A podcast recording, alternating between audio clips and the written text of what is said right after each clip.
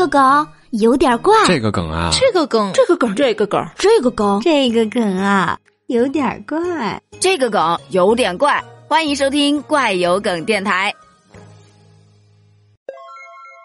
拾金不昧这个词儿啊，其实大家都懂，就是捡到了金钱要还给别人，自己不会昧着良心把它给黑了。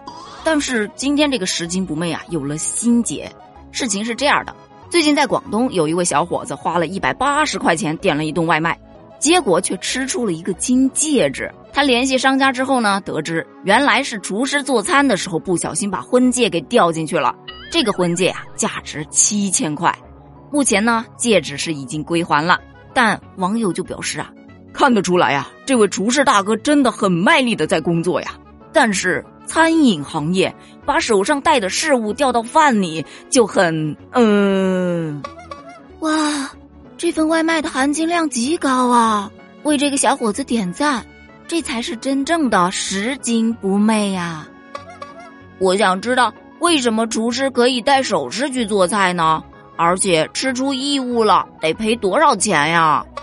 就是就是，该还的还，该赔的赔，一码归一码。再怎么着也得给别人赔一点精神损失费吧？这戒指长年累月的戴在手上，也不知道有多少死皮污垢呢。看见没有？吃出一根头发，那属于卫生问题。轮到黄金戒指，他可能就这么过去了。我想说，下回别点这家了吧，这什么都可能掉进去啊，太可怕了。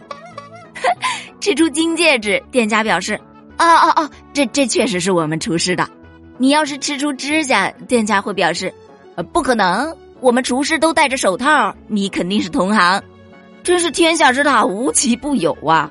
这个年轻人呢，确实是道德之光，拾金不昧。但从侧面也反映了这位厨师应该是亲自下厨做的饭。关于这个话题，你怎么看呢？评论区留言哦，拜拜。